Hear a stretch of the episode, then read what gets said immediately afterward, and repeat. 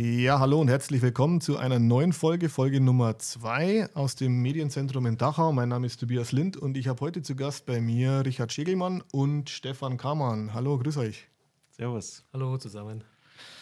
Ja, damit die Zuhörerinnen und Zuhörer erstmal wissen, mit wem wir es hier zu tun haben, wer möchte denn von euch anfangen, sich vorzustellen? Der Stefan zeigt zu mir rüber. Ja, dann fange ich mal an. Also mein Name ist Richard Schegelmann, wie der Tobi gerade gesagt hat. Ähm, ich bin Berater Digitale Bildung in München Land und ähm, bin auch in der Redaktion von Informatik dabei, wo wir dann schauen, wie wir Informatik in der Mittelschule einführen oder wie wir es eingeführt haben und was für Themen interessant sein sollten oder könnten für die Schülerinnen und Schüler der fünften bis zur zehnten Klasse. Und heute sind wir da, weil wir uns ein bisschen die zehnte Klasse in Informatik anschauen wollen. Mhm. Stefan, dann gehe ich zu Genau, dir okay. Also mein Name ist Stefan Kamen, ich bin Fachlehrer im T, äh, zusätzlich äh, Fachberater für Informatik hier im Landkreis Dachau.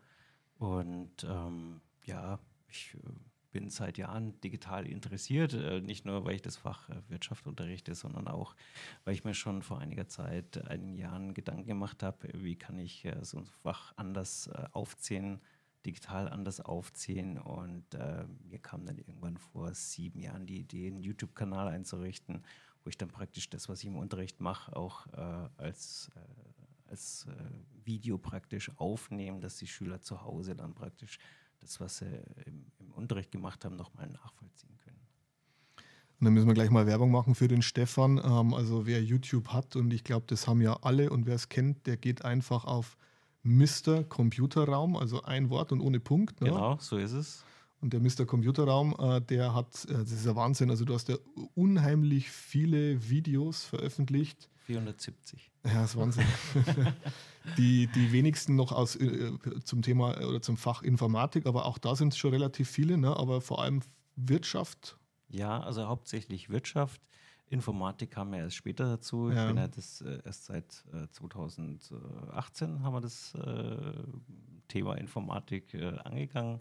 Und da ist natürlich dann noch nicht so viel da wie jetzt im Fachbereich Wirtschaft. Also auch wer jetzt mit Informatik ähm, selber nichts zu tun hat, weil er es nicht unterrichtet, für den, glaube ich, war jetzt die Information schon ganz gut, weil ähm, ob es jetzt da um Serienbriefe in Word geht oder um Excel, alle möglichen äh, Formeln und wie man mit dem Programm überhaupt umgeht, also man findet dort so viele ja, Tutorials sind Und ähm, das, was ich immer super finde, ist, das können sowohl Lehrkräfte als auch Schüler einsetzen und sie sind immer in kurzen Häppchen. Also das sind immer ein paar Minuten und du bringst es immer schön auf den Punkt. Das ist immer super genau. dabei.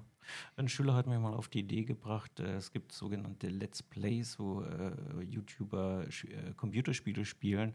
Und dann meinte ein Schüler, äh, machen Sie doch mal ein Let's Teach. Und also das habe ich dann mal versucht, aber ich glaube 20 Minuten lang äh, ein Video zu verfolgen, wie eine PowerPoint entsteht, das, äh, ja, das ist dann schon etwas äh, ja, äh, zäh, sage ich ja mal. Äh, die Idee übrigens, also mit den YouTube-Videos zu arbeiten, hatte ich, bevor ich äh, das Konzept Flipped Classroom ähm, mal auf dem Schreibtisch bekommen habe. Ähm, also ich habe das praktisch schon vorher gemacht, bevor ich diesen Begriff kannte. Ja, also praktisch als Hausaufgabe, schaut euch dieses und jenes Video an und dann bleibt mehr Zeit zum Üben im Klassenzimmer. Und ich habe dann erst ein paar Jahre später von diesem Konzept erfahren. Also von mhm. daher war ich da irgendwie so ein bisschen voraus. Genau, also das ist ja Flipped Classroom im, im, im wahrsten Sinne des Wortes. Und ähm, es ist ja vor allem auch ein Medium, das ja unseren äh, Schülerinnen und Schülern vollkommen äh, entspricht, weil ähm, das YouTube-Video im Vergleich zu einem Schulbuch ähm, hat halt einen ganz anderen Stellenwert und trotzdem wird so viel Wissen vermittelt, wie man mit einer Schulbuchseite überhaupt nicht schafft. Und die Aktualität und die ja, Geschwindigkeit ist eine ganz andere. Das hat sich äh, über die Jahre geändert. Also ich, ich war, bin jetzt seit 22 Jahren Lehrer. Ich kann mich noch erinnern, wie wir angefangen haben mit Folien auf dem Tageslichtprojektor, die einzelnen Bildschirmshots, wo klickt man hin, was, was kommt dann als nächstes auf dem Bildschirm. Und das ist natürlich sehr abstrakt, weil es ja keine Bewegung darstellt auf dem Tageslichtprojektor. Und erst mit einem Lehrvideo kann man natürlich dann die Bewegung der Maus und, und die Aktionen äh, praktisch äh, eins zu eins zeigen, abbilden, so wie es dann der Schüler auf seinem Rechner dann machen soll. Und da hat mhm. sich schon viel ähm, verändert. Und weil du sagst, die Schüler sind näher an YouTube heran, ich bin gerade überlegen, ob ich äh, das Medium wechsle. Ich müsste jetzt eigentlich auf Instagram und auf Snapchat TikTok. Äh, um, Und und TikTok, TikTok, ja. umsteigen. Dann musst du aber auf Hochformat wechseln und Hm, Stimmt, ja. ist vielleicht schwierig mit den Anwendungen. So ist es. Richie, ähm, äh, Overhead-Projektoren, gibt es die bei dir noch an den Schulen? Gibt es noch einzelne Schulen, die die noch haben oder sind die schon alle vom Bauhof entsorgt worden? Also Also bei uns in der Schule in Unterschleißheim an der Mittelschule gibt es noch äh, Projektoren, aber meistens werden die genutzt, das irgendwie als Ablagefunktion und da liegt dann irgendwas drauf. Also äh, keiner nutzt, glaube ich, mehr. Da haben wir dann die Dokumentenkamera und die andere Ausstattung, diesen Dig- Digitalpakt und so. Also das gibt es, glaube ich, nicht mehr. Und wie Stefan schon sagt, äh, die neuen Medien geben viele Chancen, was einfacher zu machen oder verständlicher zu erklären. Und meines Erachtens sind wir eigentlich in einem ganz guten Weg, auch in den Schulen schon, dass die schon recht weit sind. Und die meisten Kolleginnen und Kollegen von uns, die sind da auch interessiert und wollen auch was Neues lernen und sind da experimentierfreudig und machen da eigentlich einen super Job schon. das müssen ja die Lehrkräfte ähm, vor allem auch im Fach Informatik, weil das natürlich jetzt für viele neu dazukommt. Ich kenne es jetzt von mir, dass man sagt, naja, du bist technikaffin, du unterrichtest es. Ihr kennt es wahrscheinlich auch, dass man da gleich angesprochen wird, aber trotzdem soll das ja auch breit aufgesetzt werden, dass wirklich auch jede Lehrkraft eigentlich dazu befähigt wird, dieses Fach zu unterrichten. Und jetzt kamen peu à peu die unterschiedlichen Jahrgangsstufen dazu. Ja, und jetzt haben wir Informatik auch in der zehnten Jahrgangsstufe seit diesem Schuljahr. Seit diesem Schuljahr, genau. Ja. Ähm, und wenn man sich auch auf, dem, auf der Internetseite vom ISB das anschaut, ist irgendwas kaputt gemacht? Nein, Da ist irgendwas runtergefallen. das macht nichts. Also wir nehmen auf jeden Fall noch auf. Das war das Ladegerät Ach so, Ich ähm, von, ist, deinem, von deinem Mac. dann habe ich jetzt keinen Strom mehr, aber Ja. es, naja, es geht noch. Also ich habe genug Batterie. Wir Der kommen Mac auf jeden Fall durch den. Podcast durch und wenn nicht, dann müssen wir uns beim Ritchie beschweren, dass der abgebrochen hat.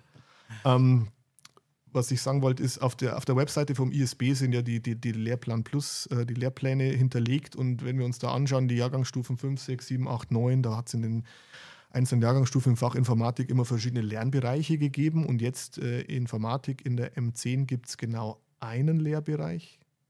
Könnt ihr euch das erklären, warum es nur einen gibt? Könnt ihr euch erklären, warum es bei dem einen das Thema SQL ist? Das soll ja heute unser Thema sein. Ja, also die Lernbereiche, wie du schon sagst, vorher sind immer dreigeteilt meistens mit Informationsaustausch, Programmieren und Datenverarbeitung. Jetzt in der 10. Klasse haben wir ja Schüler, die erhöhtes Anforderungsniveau schon leisten können und mit dem man das auch bedienen soll. Und da war die Idee einfach von dem Lehrplan-Team auch, dass man sagt, wir müssen auf einen relevanten Themenbereich eingehen und das ist allgemein, kann man sagen, das ist so die Big Data. Also überall werden Daten gesammelt, überall werden Daten ausgewertet. Hört man im Internet, Google, YouTube, in China, die. Überwachung, Aladdin. genau, der, äh, der Menschen dort.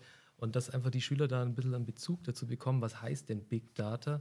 Ähm, und weil das Thema nicht ganz so einfach ist, muss man auch sagen, ähm, wurde es in der 10. Klasse festgesetzt. Und deswegen auch nur ein Bereich, weil man sagt, in dem Bereich geht es um die Datenverarbeitung und auch ein bisschen um Programmieren. Und eine der gängigsten Sprachen eben für die Abfrage von Daten ist eben dieses SQL, diese Structured Query Language. Und es ist eine, man könnte schon sagen, eine Programmiersprache. Bisschen einfacher zwar, weil es echt nur um Abfragen geht, aber man kann da auch sehr äh, komplexe Sachen damit bewerkstelligen, wo man dann eben Daten manipulieren kann, Daten ähm, filtern kann, um genau das angezeigt zu bekommen, das man gerade haben will. Mhm. Und SQL kann man ja sagen, im Prinzip so ziemlich jede Website, auf die wir surfen, jeder Online-Shop ähm, hat im Hintergrund unsichtbar eigentlich eine SQL-Datenbank und das, was die Seite dann dynamisch anzeigt, ist eigentlich eine interne Datenbank-Abfrage und die holt halt die relevanten Daten dann ähm, her und ähm, die Seite hübscht es dann auf und zeigt es dann optisch ansprechend an. Genau, so könnte man sagen.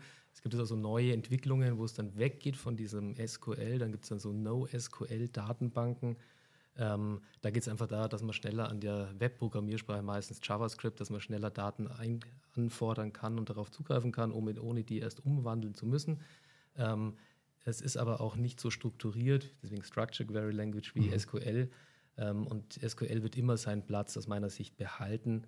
Und für unsere Schüler ist es ein ganz guter Zugang, dass wir so strukturiert daran gehen können an so eine Großzahl von Daten und wie man die dann für andere Sachen nutzen kann. Mhm.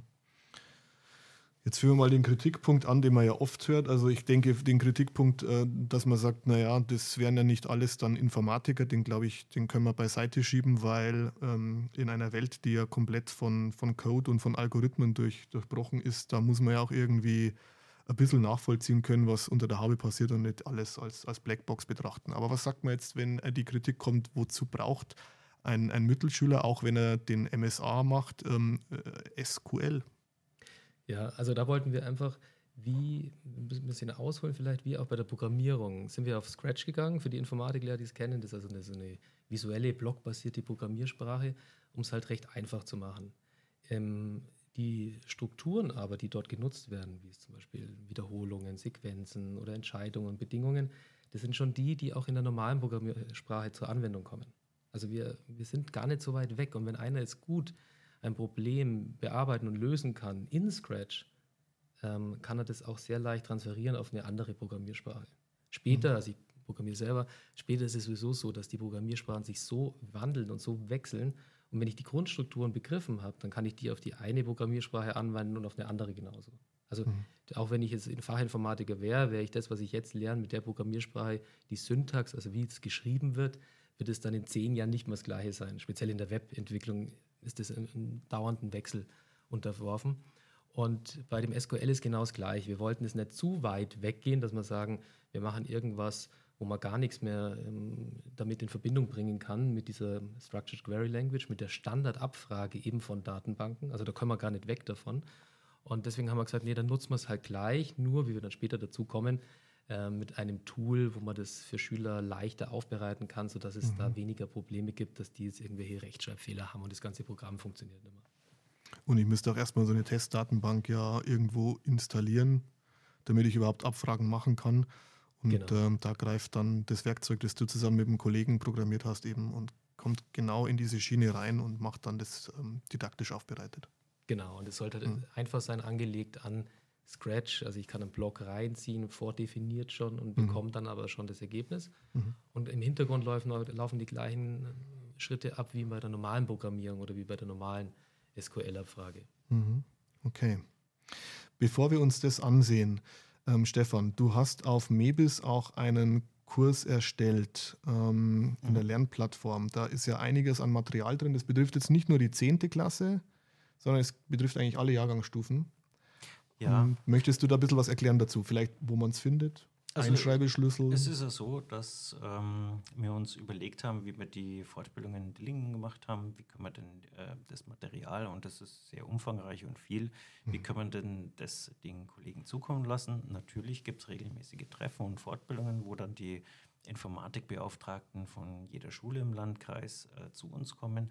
Die können natürlich dann ihren USB-Stick mitbringen und dann äh, sich die Sachen runterladen, aber ich hätte gerne eine schnellere Lösung gehabt und da war Mebis eigentlich die geeignete Plattform, dass man sagt, okay, man baut jetzt nicht irgendwo mit dem Webbaukasten äh, bei Jimdo äh, was, was eigenes auf, sondern ähm, hier einfach auf der Mebis-Plattform ähm, einen Kurs einrichten. Ich habe hier das sehr grob strukturiert mit Termine, also wenn im Landkreis irgendwie Fortbildungen anfallen, dass die dann hier entsprechend reinkommen, auch mit der entsprechenden Fortbildungsnummer, dass man sie in FIPS gleich findet. Mhm. Dann, ähm, wenn aus diesen Fortbildungen Material angefallen ist, wenn die äh, Kollegen selber was erstellt haben, dass man es hier dann auch nochmal zur Verfügung stellt. Und dann der große Punkt Unterrichtsmaterial, das halt auch nochmal aufbereitet, einmal in die verschiedenen Klassen, dann äh, was gibt es für Schulbücher, äh, was, äh, und dann halt auch entsprechend die Container, die Datencontainer angelegt mit den äh, Materialien aus Dillingen. Mhm. Wo man ähm, diesen Kurs findet, das verrätst uns vielleicht. Ich ruder zurück, den mhm. Einschreibeschlüssel sagen wir lieber nicht, weil du hast ja auch hier den Punkt Leistungserhebung, da sind ja auch fertige Leistungsnachweise drin, sonst könnte man jetzt als äh, Zehntklasschüler ja ähm, ähm, ähm, ja, durchaus, wenn man vielleicht diesen Podcast ja hört, man weiß es ja nicht, ja, könnte man durchaus auch an die ein oder andere Kurzprobe herankommen, die du schon mal so beispielhaft erstellt hast. Also ich habe da kein Problem damit, weil ich eigentlich äh, ja, die Proben immer sehr nah am Schüler äh, orientiere und eigentlich fast äh, jedes Jahr die Proben neu mhm. konzipiere. Also ich nehme selten was vom, vom Jahr vorher oder, oder es wird dann auf alle Fälle irgendwo äh, abgewandelt. Ja. Mhm. Es gibt ja auch dann äh, Geschwister unter den äh, Ja. Schülern, äh, die tauschen sich vielleicht auch aus. Also ganz eins zu eins kann man es da nicht übernehmen. Aber gut, äh, zurück zu dem MEBIS-Kurs. Ähm, ähm, Der heißt ja ähm, Informatik, äh, äh, Info, Dachau. Info DAH, also Informatik, Dachau, Fachberatung. Ist der lange Name, ja. Und ähm, äh, der kurz, über den Kurzlink Info DAH äh, kommt man da direkt drauf. Mhm. Und ähm, auch bei Der der. Selbsteinschreibeschlüssel ist Informatik. Hey. Wie, wie soll es anders sein? Ähm, hast du da gut aufgepasst äh, in Informatik in der, was ist das, achte Klasse, wie man Pass- Passwörter gut und sicher erstellt? äh, naja, also äh, äh, dessen Problem bin ich mir durchaus bewusst. Äh, ich kenne auch den Lehrplanpunkt.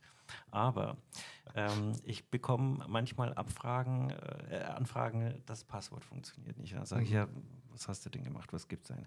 Ja, ich gebe ein PW Doppelpunkt Mhm. Leerzeichen äh, und dann das Passwort. Dann sage ich, ja, das kann auch nicht sein, weil PW Doppelpunkt gehört nicht zum Passwort dazu.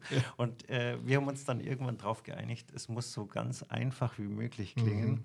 dass hier auch wirklich jeder reinkommt, weil ich kann schlecht an jede Schule den Kollegen zeigen, wie man dann hier reinkommt. Und bis jetzt gab es äh, bis auf den einen Fall äh, keine Probleme mehr, in den Kurs zu gelangen. Ja. Ansonsten, äh, du machst ja immer auch Fortbildungen und äh, auch für die neuen Lehrkräfte, Mhm. ne? und dann erfährt man ja genauso auch, wo gibt es das Material, wie ist der Einschreibeschlüssel und ähm, Genau, also wir machen einmal im Jahr, also gleich der erste Montag im Oktober machen wir mal die Dienst Dienstbesprechung Informatik. Mhm. Das sind alle Informatikbeauftragten vom Landkreis da. Und ähm, ja, dann berichte ich über die neuesten äh, Entwicklungen und äh, wenn sich in dem Kurs was äh, getan hat, wenn neue Schulbücher herausgekommen sind, mal auf den Punkt Schulbücher klickst, Ja. da ist dann auch noch, äh, es gibt vier Verlage, die ähm, mhm. Schulbücher äh, für Informatik Bayern anbieten. Und ähm, da sind manche Kollegen sehr glücklich drüber, weil die, äh, äh, habe ich den Eindruck, gerne lieber mit dem, mit dem Buch arbeiten, als jetzt äh, mit so Kärtchen, was wir da in Dillingen erstellt haben. Ähm, wobei ich persönlich muss sagen, ich arbeite mit dem Material aus Dillingen viel lieber. Also d- äh, wenn man sich, ähm, das kann man sich so vorstellen, dass äh, das Material in so Aufgabenkarten ähm, ja, gelayoutet ist. Und jede Aufgabenkarte kann man dann praktisch pro Stunde hernehmen. Es gibt Aufgabenkarten für, für Lehrkräfte, wo praktisch die Stunde skizziert ist. Es gibt Aufgabenkarten für Schüler, wo dann praktisch die Aufgabenstellung drauf ist. Und zusätzlich zu diesem Material gibt es dann noch äh, beispielsweise im Bereich Programmieren äh, Vorlagedateien, beispielsweise äh, für, Scratch und gleichzeitig noch die Lösungsdatei dazu. Also Mhm. da sind wir wirklich ganz gut aufgestellt und ähm, ich Das- arbeite mit diesem Material lieber als, als mit den Büchern. Das findet man in dem MEBIS-Kurs auch, diese, diese Dillingen-Materialien in den einzelnen Jahrgangsstufen. Genau, also wenn du mal hier in die neunte Klasse reinklickst Mhm. oder je nachdem, Mhm. Ähm, ich habe es auch so aufbereitet, äh, dieses äh, Lila, dass ähm, diese Inhalte, die ähm, tangieren den Fachbereich Wirtschaft und Kommunikation. Das heißt, hier könnte man sich mit dem äh, Wirtschaftsfachlehrer absprechen Mhm. und sagen, hey, pass mal auf, du hast es auch im Lehrplan stehen, äh, wer macht wann was. Mhm. Ja, und, und so hat man dann vielleicht wieder mehr Freiräume, Mhm. wo man sich dann auf andere Themen äh, spezialisieren, intensivieren kann. Also Mhm. dann hat man vielleicht mehr Zeit fürs Programmieren oder in der neunten Klasse mit äh, Netzwerke äh, sich äh, beschäftigen, zum Beispiel Mhm. mit dem Programm Filius ähm, und ja, kann halt da entsprechend äh, mehr Zeit rausholen. Mhm. Und äh, aufbereitet ist es immer so mit dem, mit dem Verzeichnis Programmieren 9. Bei Mebis ist es leider so, ähm, wenn man zum Beispiel eine Scratch-Datei hochladen möchte, das funktioniert nicht. Da habe ich halt einen entsprechenden äh, ZIP-Container erstellt und, und dann ist es halt entsprechend äh, gezippt vorhanden. Mhm. Okay, verstehe. Mhm. Gut, ähm, Select Stern from Tabelle, ne? einer von den vielen ähm, SQL-Statements, äh, die die Zehntklass-Schülerinnen und Schüler in diesem Schuljahr jetzt schon zuhauf äh, eingegeben haben oder angeklickt haben. Richie, du hast ja schon äh, gesprochen von ähm, der Website, die du mitentwickelt hast, dieses sqlverine.org, sqlverine.org. Ähm, ein schönes Tierchen mit drauf. Äh, das ist äh, das Wolverine, oder? Genau, das ist der Wolverine. Der, oder der Wolverine, ähm, ja. Die Website haben wir programmiert, im, wann haben wir angefangen? Anfang des Jahres, also Anfang 2022, als wir in Dillingen waren, in der Redaktion, wo wir das Material eben erstellt haben für die Lehrer, dass die nicht so geschockt sind von Informatik allgemein, von der fünften bis zur zehnten Klasse. Und da saßen wir zusammen am Tisch, so wie wir jetzt eigentlich sitzen, ohne Podcast. Und da haben wir gesagt, was brauchen wir, dass wir diese SQL-Datenbankabfrage für Schüler machen können. Dann kamen viele daher und haben gesagt, hey, wir nutzen Access von Microsoft, klar. Mhm. Da war aber der erste Problem schon, eine Access muss man erstmal installieren. Mhm. Ich brauche eine Lizenz dafür, ich kann es also nicht frei nutzen. Und dann auch mit den ganzen Tablets, die in den Schulen sind, kann ich es gar nicht nutzen. Also mhm. ich bräuchte ein Windows-Gerät meistens, um das irgendwie aktiv nutzen zu können. Und alternativ war dann eigentlich, haben wir dann rumgeschaut, was es noch gibt. Und dann gab es schon so Online- und Web-Editoren, wo man dann SQL eintragen konnte mit einer vorgefertigten Datenbank. Alles hat nicht so schön ausgeschaut und du musstest dann Text abtippen und wie du sagst schon SQL, äh, Select Sternchen from Table Name und so weiter ein Fehler, ein, ein mhm. Table-Namen falsch und das Ding hätte nicht funktioniert. Und dann haben wir schnell gesagt, nee, das sind wir davon abgeraten und gesagt, das braucht man nicht. Also wir müssen irgendeine Alternative finden. Und dann kam es eben dazu, dass der Benny Fötterle, der ist in Füssen, ist der Schulleiter in der Mittelschule, ähm, und ich zusammen haben wir dann gesagt, wir müssen da selber was programmieren und selber was bauen und haben da so erste Tests gemacht. Immer mit dem Ziel, dass wir sagen, dieses Scratch hat uns so gut gefallen, dass man eben die Programmierung jedem beibringen kann. Ganz einfach, visuell auch ich habe einen Blog, den kann ich reinziehen und dann passiert was. Und in der Hinsicht wollten wir diesen SQL Marine machen, dass die Schüler nicht selber schreiben müssen, sondern dass sie auch einen Blog reinziehen können oder auf einen Blog draufklicken können. Und dann nach vielen Iterationen ist dann diese Webseite äh, entstanden, sqlvarine.org, die dann noch ein bisschen umfangreicher ist, aber da vielleicht nachher später. Also wenn ihr auf die mhm. Website geht, dann ist die erstmal dreigeteilt. Da gibt es den Editorbereich, das ist das Wichtigste, was die Schüler auch machen. Da können sie eben mhm. Abfragen auf Datenbanken vornehmen. Und danach gibt es noch eine schülergerechte Dokumentation und ein Autorenwerkzeug. Ähm, bei der Dokumentation ist vielleicht ganz interessant, die ist passend natürlich zu dem Tool, zu dem SQL Marine und aber auch alles in Original, also die Programmierbeispiele dort drin ist äh, richtiges SQL, nur eben dann im SQL Marine, dass man die schneller eben eintippen kann. Und du kannst von der Doku auch direkt in den Editor springen und diese Befehle probieren, wie zum Beispiel Select All oder Select Vorname vom Schüler. Da kann man auf so einen mhm. grünen Pfeil klicken und du bist dann sofort im SQL Marine Editor drin und kannst bearbeiten. Die Dokumentation ist auch noch ganz interessant, weil die ist endlich. Also wir haben am Anfang gleich gesagt, wir wollen nicht ganz SQL erschlagen damit, obwohl das mit dem Editor gehen würde. Wir wollen das so ein bisschen zusammenpacken, sage ich jetzt mal, mhm. ähm, dass die Schüler dann auch so Nachschlagewerk haben, dass sie sagen, das wären jetzt interessante Sachen. Also da geht es von Select über Where Order, Limit, Join auch, was recht kompliziert dann zwar ist. Mhm. Und auch sogar, dass man selber Datenbanken erstellen kann und eigene Tabellen wie Create Table zum Beispiel. Okay. Wollen wir mal in den Editor reinschauen, damit ähm, die Zuhörerinnen und Zuhörer auch mal so ein bisschen ein Bild davon bekommen. Vielleicht machen sie es auch noch parallel zum Anhören, wenn sie diesen Podcast anhören, auch auf. Ähm, es ist so eine Beispieldatenbank drin, die habt ihr genannt Grundschule DB. Ja? Genau. Und ähm, bei jeder bei jeder mm, Datenbank, weil man kann ja auch andere noch reinladen, habt ihr dann erstmal so eine, eine Beschreibung ähm, und dann habt ihr immer eine Aufgabe gestellt. Also bei der Grundschuldatenbank kommt dann zum Beispiel als erstes die Aufgabe, liste alle Klassen ähm, genau. der Schule auf. Also in der ersten, im Grundstadium war es so bei uns, dass, wenn man den auf einem Desktop öffnet, den SQL Marine, dann ist es so, auf der linken Seite ist dieses Editorfenster. Und mit dem Editorfenster da kann man gar nicht selber reinschreiben eigentlich, sondern das sind unten so Befehlsblöcke angeordnet. Mhm. Zum Beispiel wie diesen Select-Block. Und ähm, der Nutzer kann also, wenn er diesen Editor das erste Mal öffnet und gar nichts von SQL weiß und gar nichts anfangen kann damit, kann er einfach mal aus einem vordefinierten Set von sechs Befehlen, haben wir glaube ich am Anfang sechs, sieben Befehle, kann er einfach mal einen wählen. Und wenn man zum Beispiel einfach mal den Select-Befehl wählt, dann, und das ist das Starke daran, dann ist sofort die nächste Auswahl kontextbezogen. Das heißt, wir haben jetzt einen Select-Befehl gewählt. Der will jetzt natürlich wissen, von was will er was selektieren, also von welcher Tabelle und was von dieser Tabelle soll er dann anzeigen.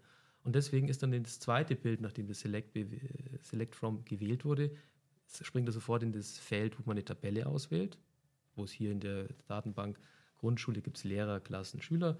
Und dann kann er auch nur die drei wählen. Also bös gesagt, ist recht einfach und der Schüler könnte es fast gar nicht falsch machen. Also alles andere ist dann ausgeblendet. Alles ist ausgeblendet, mhm. nur noch das Fokussierte, was der Schüler machen kann und was er machen soll, ist eingeblendet, aber ohne, das ist nochmal ganz wichtig, diese Grundfunktionalität von SQL einzuschränken. Also wir wollen da recht offen sein, dass möglichst fast alles, was im normalen SQL möglich ist, auch äh, angeboten wird, nur eben kontextbasiert, dass wenn ich jetzt bei einer Tabellenauswahl bin, dann zeigt er mir nur die Tabellen an. Wenn ich bei der Spaltenauswahl bin, habe ich Spalten und noch Aggregatsfunktionen und so, aber die bräuchten die Schüler gar nicht. Mhm. Genau, und wenn wir es da mal wählen, zum Beispiel Select äh, From, also wenn wir eine Tabelle wählen, können wir mal die Schüler wählen. Und danach springt er sofort wieder, welche Spalte gewählt werden soll und zeigt auch die Spalten in so einem Dropdown an.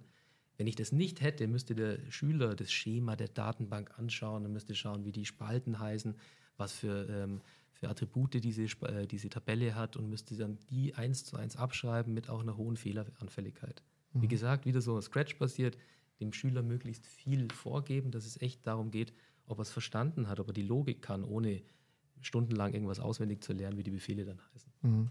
Was mir an der Stelle gut gefällt, der Editor ist ja links immer sichtbar. Und ich habe rechts zum Beispiel, kann ich über den Reiter Aufgabe mir die Aufgabe anzeigen lassen. Aber ich kann jederzeit auch aufs Schema wechseln um mir die einzelnen Schemata in der Tabelle anzuzeigen. Da gibt es halt Klassen, Lehrer und Schüler und die einzelnen, wie heißen diese Punkte? Ähm, Attribute, sagt Die Attribute, okay. Also zum Beispiel, dass ein Schüler einen Vorname hat, einen Nachnamen, ein Geburtsdatum genau. und so weiter. Und das kann ich mir einblenden lassen, aber der Editor auf der linken Seite, der ist immer präsent und ist immer da. Und dann kann ich schnell auf der rechten Seite mir die Informationen holen, die ich jetzt vielleicht brauche. Das ist echt super.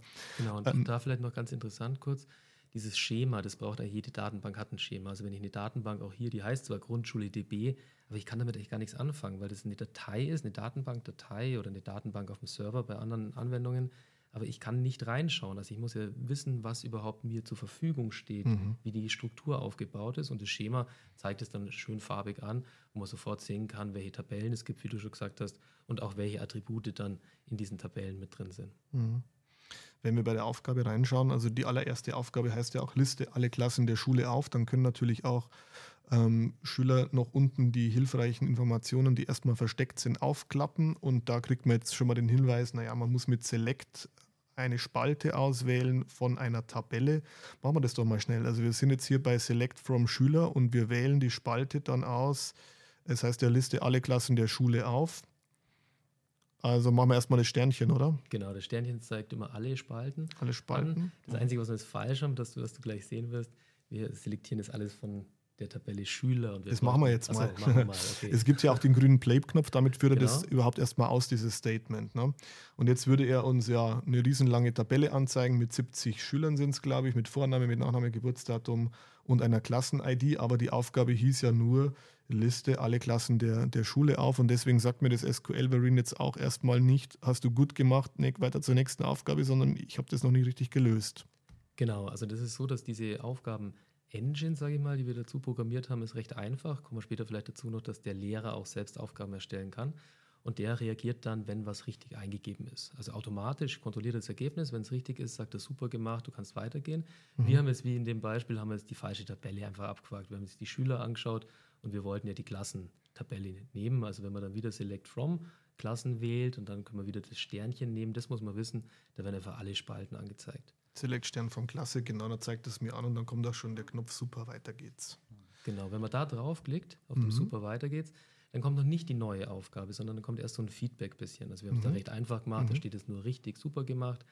Der Schüler kann sich aber dann dennoch die Aufgabe nochmal durchlesen, was hat er jetzt genau überhaupt gemacht und kann dann auch aufs Ergebnis nochmal gehen, um zu sehen, was er denn da fort, äh, was er denn da ausgeführt hat. Also das immer so, wie du schon gesagt hast, links ist immer der Editor, die Logik und rechts ist so ein Hilftool, wo dann auch ein Link zur Dokumentation drin ist, wenn man es gar nicht weiter weiß. Mhm.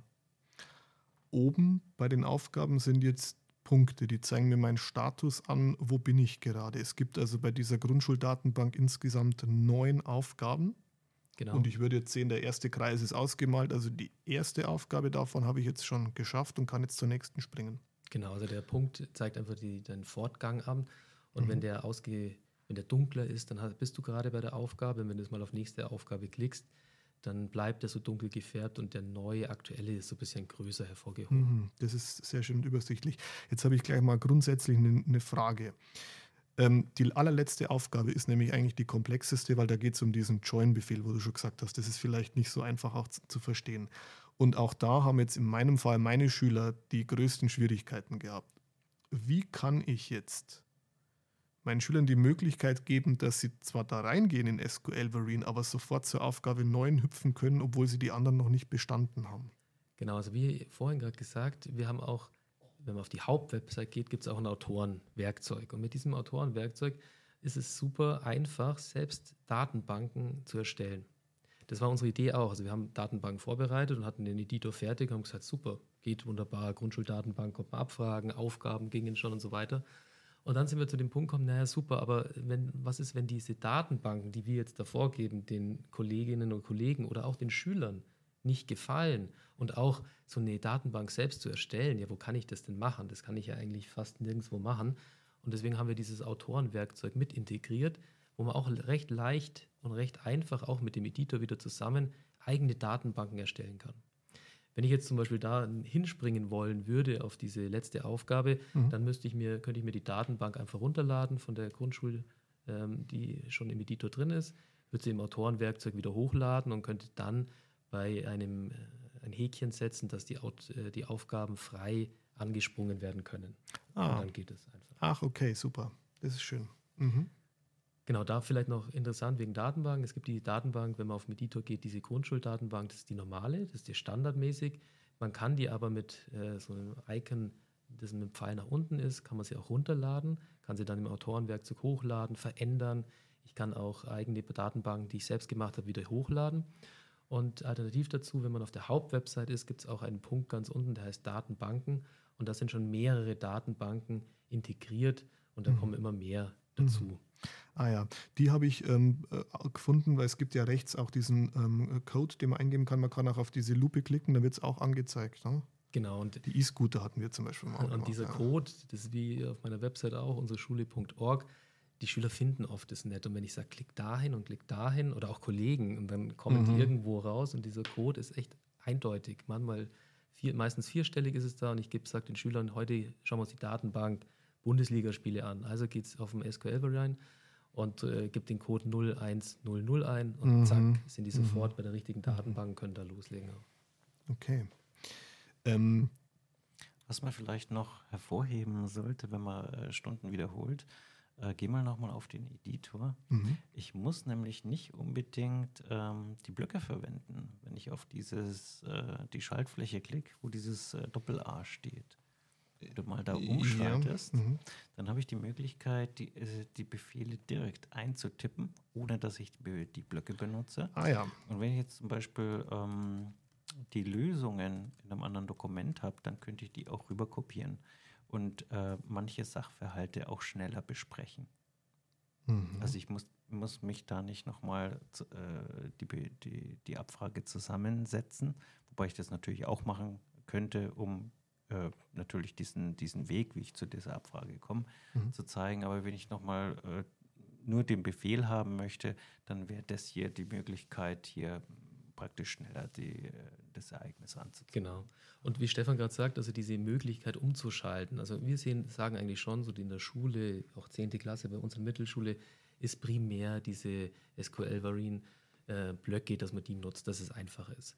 Dennoch mhm. gibt es eine Möglichkeit umzuschalten in den Textmodus, sodass ich komplett alle SQL-Befehle, die es gibt, auf diese Datenbank anwenden kann, also völlig mhm. frei bin, wo auch ein Fachmann sich zurechtfinden kann. Ähm, und das ist noch ganz interessant, weil was für eine Datenbank ist im Hintergrund? Im Hintergrund haben wir eine SQLite-Datenbank, es gibt verschiedene Systeme und ähm, die SQLite-Datenbank ist ähm, eigentlich die meist benutzte Datenbank, speziell in bei mobilen Anwendungen wie Web oder wie auch äh, bei Apps zum Beispiel auf äh, Smartphones. Ähm, und die Sprache, die hier genutzt wird, dieses SQL, ist eben auch bei dieser SQLite-Datenbank anwendbar.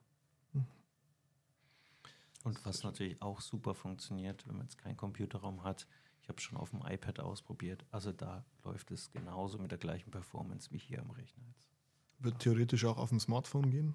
Wenn Schüler genau, Sinne Bring Your Own Device das nutzen. Smartphone geht es ja. auch, also das mhm. Design ist responsive, das heißt, es mhm. verändert sich dann, dann hat man den Editor links nicht mehr und rechts die, das Ergebnis, sondern das ist übereinander gelegt. Also Hauptfenster ist dann Editor auf dem Smartphone und wenn ich dann eine Eingabe mache und eine Eingabe ausführe, dann kommt das Ergebnis als modales Fenster drüber mhm. und dann kann man sich anschauen, muss das wieder schließen und kann dann den Editor wieder weiter verwenden. Aber es ist mit allen Geräten nutzbar und von der Performance, wie du Stefan schon sagt, eigentlich müsste überall sehr gut laufen. Ja. Mhm. Okay. Ich hätte jetzt mal eine nützliche Frage. Vielleicht ist es, ähm, vielleicht gibt es das schon, ansonsten vielleicht könnt ihr das einbauen. also ich denke ja praktisch und ich möchte ja von meinen Schülern irgendwie auch dann einen Leistungsnachweis. Ne? Jetzt, wenn ich meinen Schülern eine Datenbank gebe, das nicht die Grundschuldatenbank ist, sondern natürlich eine andere, die es noch nicht gemacht haben. Und ich möchte jetzt, dass alle Schülerinnen und Schüler alle Aufgaben in dieser Datenbank durcharbeiten und zum Schluss dann mit diesem Pfeil nach unten Icon das Ganze dann herunterladen und bei mir einreichen. Kann ich es dann öffnen und ich sehe dann, welche Aufgaben die Schüler bestanden haben und was sie für SQL-Statements angewandt haben. Weil ich habe es bis jetzt bloß so gesehen, dass zwar die Aufgaben dann erfüllt sind, aber ich sehe nicht, was die Schülerinnen und Schüler, äh, wie sie zum Ziel gekommen sind. Genau. Also das ist noch so eine wie gesagt, das ist im, im, Anfang des Jahres entstanden und die, die Website ist immer in einer ständigen Entwicklung aus. Also wir schauen neue Features an, schauen, ob man die implementieren kann. Manchmal geht schnell, manche Sachen mhm. dauern länger. Aber das war auf alle Fälle ein Punkt unserer To-Do-Liste, dass wir sagen, mhm. wenn ich eine Datenbank nämlich speichere oder runterlade, dann bleibt es eigentlich alles, was ich gemacht habe, bleibt so. Also wenn ich die Datenbank ändere, Tabellen löscht, dann sind die auch da gelöscht. Und einfach, wenn man eine Aufgabe gelöst hat, dass man dann dazu diesen Befehl, also dieses SQL-Query, sagt man, die Abfrage, dass man die noch damit reinhängen, auch wieder in die Datenbank selbst, in Tabellen, die es nicht sichtbar sind. Mhm. Das ist auf alle Fälle, steht es auf unserer To-Do-Liste, was noch kommen mhm. wird. Wann kann ich noch nicht sagen. Mhm. Ja, aber es ist ja jetzt schon beachtlich, wenn man sagt, ihr habt an, Anfang des Jahres das programmiert. Also das ist ja irre. Also das ist ja ein super Tool. Und ich, ich wüsste jetzt auch ehrlich gesagt nicht, was ich und andere ähm, Informatiklehrer mit SQL, was, was wir machen sollten, wenn wir dieses Tool nicht hätten. Genau, das war wie gesagt am Anfang bei uns in der Redaktion in Dillingen war genau das Problem. Und da bin ich auch, oder sind wir eigentlich, der Benny Vötterle und ich sind da recht stolz drauf, dass wir das so geschafft haben und dass es jetzt eigentlich in ganz Bayern in der 10. Klasse genutzt wird. Und ähm, bis jetzt haben wir noch ähm, keine großen Fehler entdecken können. Also mhm. es funktioniert auch ja, das, was wir uns gedacht mhm. haben. Ja. Mhm. Cool. Ähm, Formulare, was, was, was verbirgt sich dahinter noch, wenn man im Editor drin ist? Die Formulare ist so, dass man ähm, einfach Formulare auch vom Lehrplan war ein Lehrplanpunkt, und man sagt, wenn ich Daten habe, schon viele Daten oder wenn ich Daten sammeln will, dann ist es natürlich viel einfacher, wenn ich ein Formular habe, wo ich sage, trage deinen Namen ein und dein Geburtsdatum, wie auch immer, wenn ich eine Abfrage von Personendaten mache. Und dann klicke ich auf den Knopf und dann werden die Daten ja irgendwo gespeichert. Also denke nur an Google Forms zum Beispiel mhm. oder Microsoft. Und das wollten wir transparenter darstellen, weil bei denen ist genau das Gleiche. Es wird eine schöne Form präsentiert.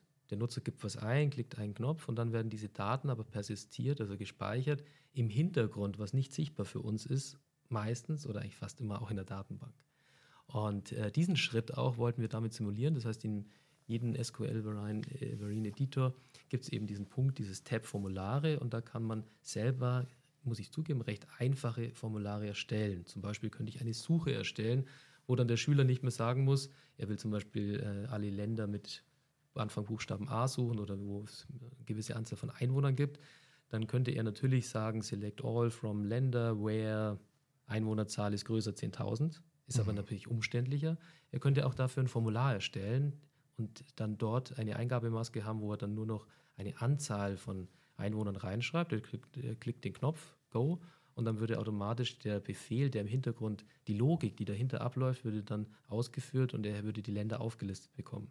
Das Coole dabei ist aber, dass die Logik, die ist nicht in der Blackbox wie bei anderen Formularen, äh, sondern die muss der Schüler selber erstellen. Also er nimmt wieder den SQL Marine Editor, der dort in die Formulare integriert ist, kann dann da seinen eigenen Abfragecode machen mit so Platzhaltern, dass man die Nutzereingabe eben dynamisch verarbeiten kann und kann dann selbst ein Formular erstellen von der einfachen Abfrage, ob es ein Buch gibt aus einer Büchereidatenbank, vielleicht bis zu komplexeren Sachen, wo man irgendwelche Nutzerdaten abfragt, die man danach noch äh, persistieren will.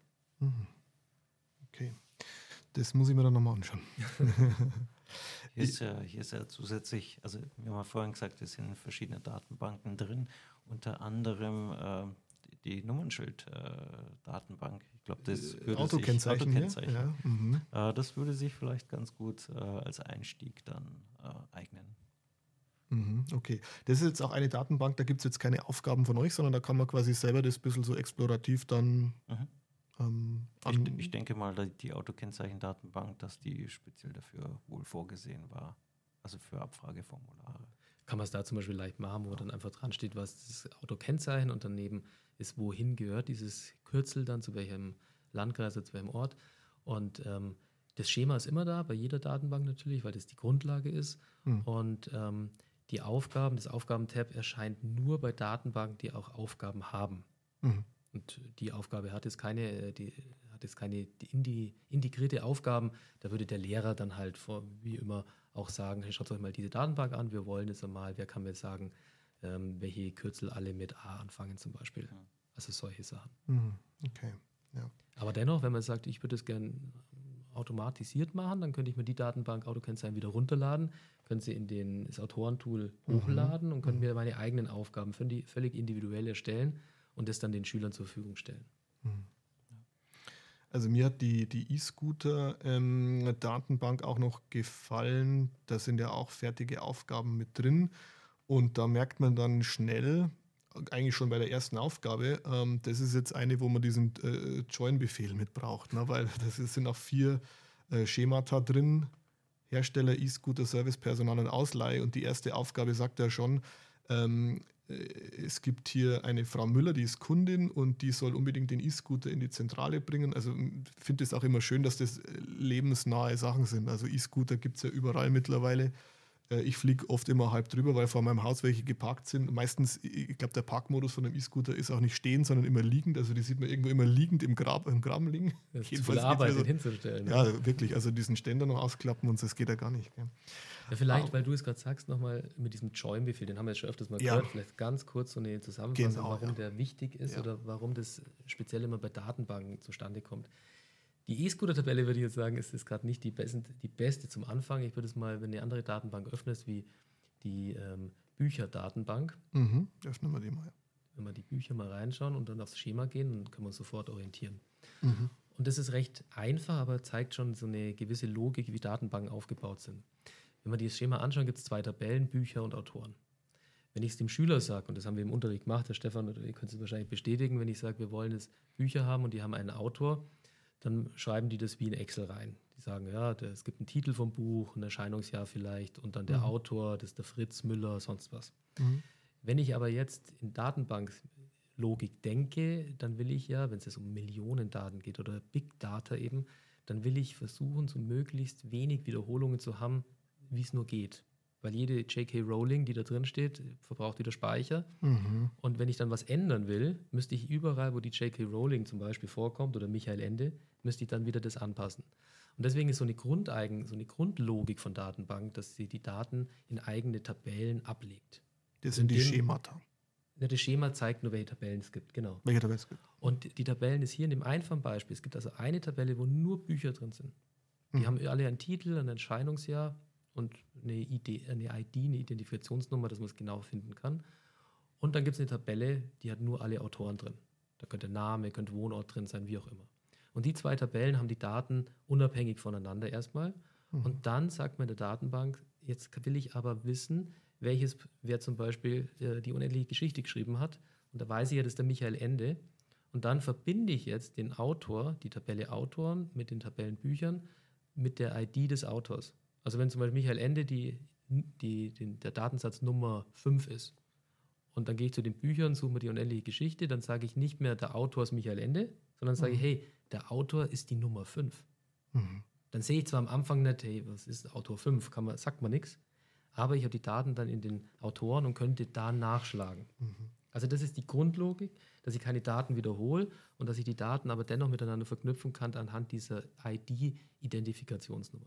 Das ist auch recht schwer für die Schüler zu verstehen. Ähm, Daten wiederholen, wenn ich kurz einhaken kann, würde nämlich sonst heißen, ähm, dass ich in der Tabelle Bücher ja jetzt äh, ganz viele Bücher drin habe von der J.K. Rowling beispielsweise, aber jedes Mal dieser komplette Name von ihr, weiß nicht, wie viele ja. Bücher sie hat, aber jetzt 20, ja, nee, es gibt ja nicht so Ja, viel Harry Potter. Sagen wir 10 oder was 10 mit- zum Beispiel, ja, würde dann zehnmal drinstehen und ähm, das würde eine bestimmte ähm, Größe an Bytes belegen und so habe ich nur noch die ID 5, also Genau. nur noch ein Bit quasi, der, der Speicher belegt. Ja. Ja. Also das ist erstmal eine Speichersache und auch eine, eine logische Sache, wo ich sage, wenn es ich, ich könnte ja bei dem Auto noch viel mehr machen. Ich könnte sagen, Vorname, Nachname, dann mhm. äh, Geburtsdatum zum Beispiel. Wo wohnt er? Straße, Hausnummer, äh, Ort, Land. Ich könnte sagen, äh, erste Buch veröffentlicht am und so weiter. Also ich könnte eine ganze Reihe von Informationen dahin packen, die für mich relevant sind. Und wenn ich die jetzt alle in die eine Tabelle quetsche, zu den Büchern, mhm. dann müsste ich ja diese Büchertabelle an ganz viele Spalten hinzufügen, ganz viele Attribute. Mhm. Und wenn ich dann eins, und dann habe ich noch zwei Bücher von dem gleichen Autor, dann habe ich alles, diesen Rattenschwanz doppelt und dann will ich irgendwas ändern, hätte ich es umzogen. Mhm. Dann müsste ich also alle zehn, das geht es da noch, in anderen Datensätzen ist es mehr, müsste ich alle zehn äh, J.K. Rowling suchen und sagen, hey, die wohnt jetzt nicht mehr am Fuchsberg 7, sondern am Fuchsberg 5. Und so, wenn man es teilt, die Daten in die Autorentabelle, ändere ich nur ein einziges Mal die Autorin, mhm. sagt ihr, es ist umgezogen und dann reflektiert es auf andere. Mhm. Jetzt ist die Frage aber, wie können wir das schön darstellen? Wenn wir es auf Excel-Seite denken, ist es da schon schwer. Ich habe zwei Tabellen, wo einmal nur die Bücher drin sind, einmal nur die Autoren, die mit einer Nummer, kann man sagen, mit einer Identifikationsnummer verbunden sind. Aber ich will es sehr schön dastehen haben. Also ich will zum Beispiel sagen, dass das Buch Die unendliche Geschichte oder Harry Potter und daneben will ich gleich den Autor haben, das J.K. Rowling oder Michael Ende. Und da kommt dieser Join-Befehl ins Spiel auf, einer einfach, auf der einfachsten Ebene. Und es geht nämlich so, wenn können wir es auch gleich parallel mal machen. Ja.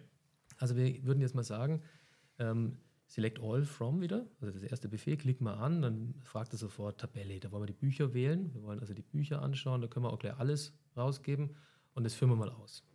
Jetzt zeigt er mir, jetzt zeigt er mir alle Bücher an, Titel, Erscheinungsjahr und diese Autoren-ID. Die mhm. Autoren-ID, die ist für uns ja nichts sagen, das wissen wir ja eigentlich nicht, was das ist. Ja. Und die wollen wir jetzt mit der anderen Tabelle verknüpfen und deswegen, wenn wir einen Befehl noch haben, Select All von Bücher, bietet er mir ja nur vier Möglichkeiten an. Also ich kann Where, ich kann also die einschränken, zum Beispiel alle Bücher, die mit A anfangen. Ich kann Limits setzen, dass es nur eine gewisse Anzahl geben. Ich könnte sie sortieren lassen und so weiter. Und unten eben ist dieser sagenumwogene Join-Befehl, der immer wieder vorkommt, auch in den Fortbildungen. Was hat denn der auf sich?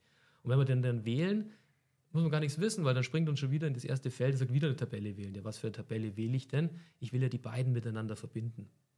Und dann wähle ich, also jetzt hier die Bücher haben wir schon und jetzt will ich es mit den Autoren verbinden, klicke auf Autoren und sofort gehe ich wieder äh, eins weiter. Da gibt es das On, also mit welcher Spalte soll verbunden werden. Das ist das ganz Wichtige. Also ich könnte nämlich auch die, den Titel mit dem Namen des Autors verbinden, was nichts bringt, weil wir ja die Autoren-ID speichern bei den Büchern. Wenn man das Schema anschaut, das hast du gerade offen, sieht man schon, dass die Autoren, äh, dass die Bücher eine Autoren-ID-Spalte haben und die hat die gleiche Farbe wie die Tabelle Autoren. Das heißt, die gehören irgendwie so zusammen. Also ich kann mich den Farben orientieren. Für die Schüler ist das quasi so der Einstiegspunkt, um von um Bücher mit Autoren zu verknüpfen. Da weiß ich schon, das geht nur über die Autoren-ID, weil ja die Farbe gleich ist. Genau, also es wird anders auch gehen. Wir würden kein sinnvolles Ergebnis rauskommen, ja. aber da ist es genau an die Farben. Und dann sage ich immer, gut, das wählen wir, Autoren, wissen wir, es geht um die ID, also können wir bei Autoren die ID wählen. Und dann fragt er, einen Operator müssen wir wählen, das kennen wir aus Scratch, aus der Programmierung, größer, kleiner, gleich oder andere auch, dann immer gleich. Also die Autoren-ID von dem Buch soll gleich die, der ID sein von den Autoren. Also auf Autoren gehen wir jetzt. Äh, Entschuldigung, auf ja, Bücher, Bücher sorry, ja, Bücher, und dann die, Bücher und dann die Autoren-ID, wie sie dann vom Namen schon sagt. Mhm. Also haben wir zwei Zeilen jetzt ist eigentlich recht einfach gewesen, angeleitet. Ähm, müssen wir halt schauen mit dem Schema, wie das die Farbe stimmt. Und wenn wir jetzt ähm, auf äh, Go klicken, genau, dann sehen wir jetzt erstmal noch nichts, weil wir vorne ganz am Anfang haben wir Select alles von Büchern. Aber wir brauchen jetzt die Informationen von den Autoren. Das heißt, wir gehen jetzt auf diese Bücher, genau, auf das Plus, dann können wir eine zweite äh, Auswahl wählen und dann machen wir einfach mal bei Autoren, Spalte Autoren machen wir auch das Sternchen, dass wir also alles von den Büchern ausgeben und alles von den Autoren. Wenn wir jetzt draufklicken, haben wir genau das Gewünschte. Das heißt, ich sehe jetzt hier mhm. die Bücher, wie zum Beispiel Tintenwelt, Tintenherz von der Cornelia Funke oder Der Hobbit ja, von J.R.R. Tolkien wurde geschrieben und so weiter. Also jetzt haben wir die beiden ähm, Tabellen im Hintergrund miteinander verknüpft und sehen im Ergebnis eigentlich eine Tabelle, wo einfach das schön nebeneinander dasteht. Mhm. Also kann man das so sagen, der, den Select-Befehl, den ich ja immer brauche, um ihm zu sagen, er soll mir jetzt eine gewisse Spalte oder alle Spalten einer Tabelle ausgeben. Ähm, da habe ich ja eine Tabelle ausgewählt, in dem Fall sind es die Bücher. Und ähm, Bücher, oder die Tabelle Bücher weiß erstmal noch nichts von der Tabelle Autoren, weshalb ich also auch nicht beim Select sagen kann, ähm, jetzt nimmst bitte bei den Autoren auch noch mal was mit raus. Und deswegen brauche ich eigentlich in der zweiten Zeile den Join-Befehl, damit überhaupt ja, Bücher mit Autoren verknüpft sind, die beiden Tabellen, und ich dann überhaupt auch die Auswahlmöglichkeit beim Select habe, dass ich von der anderen Tabelle, nämlich von den Autoren, auch Spalten mehr ausgeben lassen kann. Genau, super. Also perfekt erklärt, weil durch das kontextbezogene Editor ist eben so, dass ich am Anfang nur was von der Bücher habe wählen können. Und mhm. wenn dieser Join da ist, dann steht plötzlich eine zweite Spalte, zweiten Spalten-Dropdown von der anderen Tabelle zur Verfügung. Und da können wir also frei wählen zwischen allen Spalten von Büchern und allen Spalten von Autoren, weil wir diese Tabelle zusammengefügt haben, gejoint haben, wie wir gesagt mhm. haben. Mhm. Und das finde ich immer ein ganz gutes Beispiel, diese Büchereitabelle. So habe ich auch angefangen ist dieses Jahr äh, mit den Schülern und bin da gerade dabei. Ähm, das geht natürlich ins ganz Krasse, wo ich dann sechs, sieben, zehn unendlich viele Tabellen verbinde und dann habe ich vielleicht mal zehn Join-Befehle untereinander. Also es funktioniert alles und äh, es gibt keine, keine Grenzen eigentlich, aber um den zu ähm, erklären, ist am Anfang, finde ich das ein super Beispiel, diese Büchertabelle äh, der Datenbank, weil dann eben es gibt nur zwei Tabellen und dann will man natürlich wissen, wer hat das Buch geschrieben und verbindet die Autoren mit der Büchertabelle. Mhm. Genau.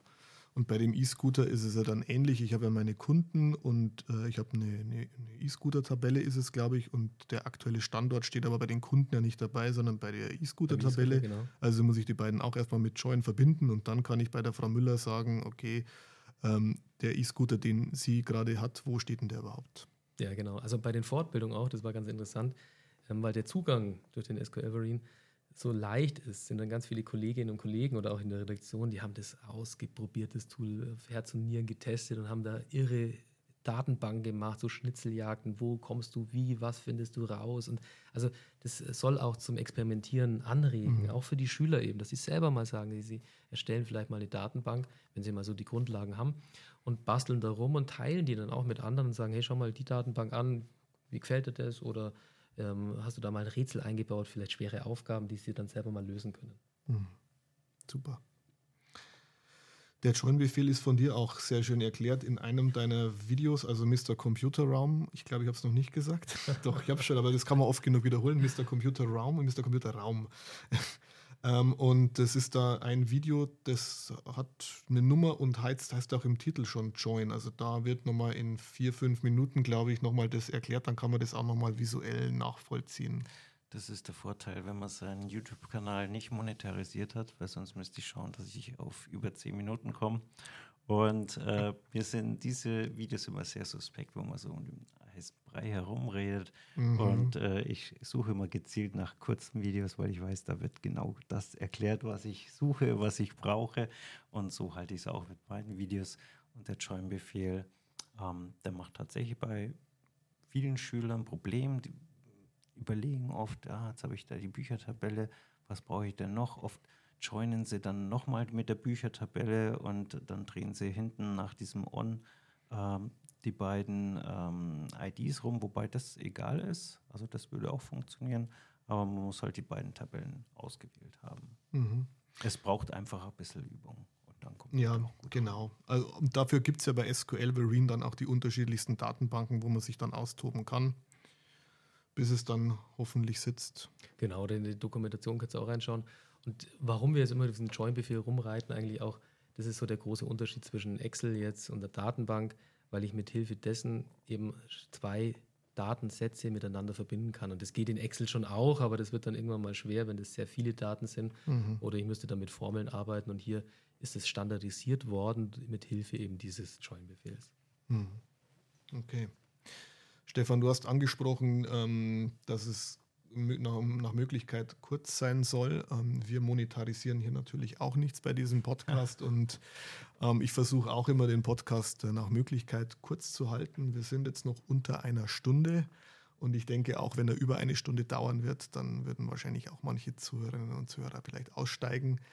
Ähm, von meiner Seite aus ist, glaube ich, alles Wichtige gesagt zum Thema Informatik in der 10. und zum SQL Verine Tool. Oder habt ihr noch etwas, was wir unbedingt noch ansprechen müssen, sollten?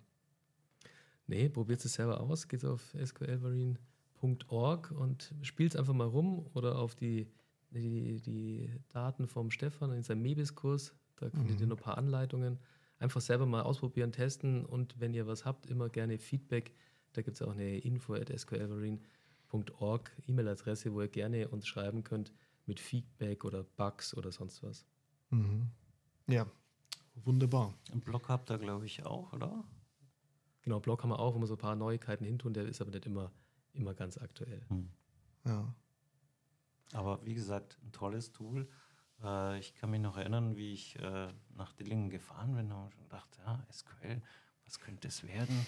Ich meine, ich komme ja aus der berufsorientierenden Schiene als äh, WIG und äh, Techniklehrer und äh, ich habe mir schon so irgendwas vorgestellt mit Access. Aber wie gesagt, wie wir eingangs äh, gesagt haben, also wir, wir lernen in, Indust in Informatik die Grundlagen, die man dann praktisch später auch also praktisch die Prinzipien, die dann mal auf jetzt im Programmierbereich äh, auf andere Programmiersprachen übertragen kann und beim, bei, äh, bei den Datenbanken handhaben wird es dann ähnlich. Genau. Hm. Ja, also genau das ist ja der Punkt. Also wir wollen ja auch nicht unbedingt auf ein Produkt äh, schulen. Ja ähm, genau. Ich finde auch immer die Debatte müßig, dass man irgendwie mit Microsoft Word arbeiten muss. Das kann genauso gut von OpenOffice der, der Writer sein oder ein Pages bei Apple oder was auch immer. Es muss halt, die Grundzüge müssen verstanden sein. Und wenn ich das verstanden habe, dann kann ich alle anderen Programme, die sich ja ähneln im Aussehen und in den Funktionen, dann bedienen oder ich kann mir äh, schnell behelfen, indem ich dann im Internet recherchiere oder mir ein kurzes Video anschaue. Und das muss ich einfach verstanden haben. Und ich denke, das ist beim SQL auch ähm, der Sinn und Zweck, dass man halt so eine Datenbanklogik und so eine Abfrage versteht. Ähm, das hat natürlich ähm, eine gewisse Komplexität. Jetzt sind wir wieder bei diesem Join-Befehl. Es ist äh, gewiss abstrakt, aber ich meine, was man natürlich auch vermittelt bekommt oder, oder schult, ist dann so das Problemlösende, das logische Denken. Ne? ähm, zu, informatisch auch zu denken. Ja. Und den Vorteil eben, wie bei Scratch auch, hier beim SQL Marine, du kannst es probieren, es kann nichts passieren. Also mhm. der leitet dich an und einfach mal rumprobieren und zu schauen. Ähm, Wenn es nur der Zweck ist, dass man irgendwas nicht von Microsoft nimmt, bin ich nicht immer so dafür, weil dann manche Sachen schlechter sind. Wenn es aber besser ist noch und dann noch überall zugänglich, dann gibt es eigentlich keinen Grund, warum man dann Access nehmen sollte. Ja. ja, und die Stärke liegt halt hier wirklich, dass es halt im Web ist und ein Gerät und Internetzugang und dann läuft es halt überall. Genau, ja. Das ist wirklich toll. Aber vielleicht noch ganz kurz, weil es mir noch einfällt und auffällt, es gibt ja auch einen Login-Knopf. Wo, wofür ist der da? Man kann genau, sich ja auch also anmelden. Bei der Hauptseite sqlmarine.org, da gibt es einen Login-Knopf und da, das sind noch so eine Beta-Version, Beta-Version, da machen wir, haben wir so ein paar Accounts und ähm, da ist es so, dass dann derjenige, der einen Account hat, kann dann Datenbank selber hochladen und die mhm. für andere bereitstellen. Also die Datenbanken, die du unter Datenbanken findest, unten mit den Codes, die wurden jetzt von mir hochgeladen und von anderen schon. Und das testen wir gerade noch. Also das kommt nächstes Jahr dann raus, dass dann äh, jeder, der Lust hat, könnte sich so einen Account erstellen und könnte mhm. dann selber mal ein bisschen rumprobieren und ein paar Datenbanken anlegen und die auch so verändern und äh, aktualisieren. Aber dieses Autorenwerkzeug beispielsweise, das funktioniert auch komplett ohne Registrierung und Anmeldung und ich kann jederzeit was äh, hochladen, runterladen. Ne? So, so ist das Genau, gedacht. das ist alles genau. Mhm. möglich und alles im Hinblick darauf, recht leicht zugänglich zu sein. Und die, die komplexe Logik, die wir jetzt nicht unbedingt brauchen, diese, die passiert bei uns auch im Hintergrund, aber das, auf was Wert gelegt wird, eben, ähm, das ähm, können die Schüler aktiv selber machen. Mhm. Okay. Richie, Stefan, ähm, vielen herzlichen Dank äh, für diesen, diese umfangreiche Folge heute auch. Ähm, mir war es immer das Ziel, über 30 Minuten, dann könnte schon wieder ein bisschen langweilig werden. Das Gefühl hatte ich heute überhaupt nicht. Wir haben auch wirklich die Stunde komplett gebraucht, denke ich. Und äh, ich denke, für die Lehrkräfte, die Informatik an der Mittelschule in der 10. Klasse unterrichten, für die war das heute, glaube ich, nochmal ein ganz gutes Goodie zu diesem ohnehin schon guten sqlverine.org, äh, zu, dem Mebis, ähm, zu dem Mebis-Kurs von dir, Stefan. Ähm, und dass man einfach ähm, ja, jetzt Rüstzeug hat, damit man auch ähm, diesen Unterricht gut und interessant dann für die Schülerinnen und Schüler machen kann. Also dann nochmal ganz herzlichen Dank an euch. Ähm, ja, und äh, wünsche euch dann noch einen schönen Feierabend heute. Ja, euch auch. Ciao. Vielen Dank. Ciao. Tschüss.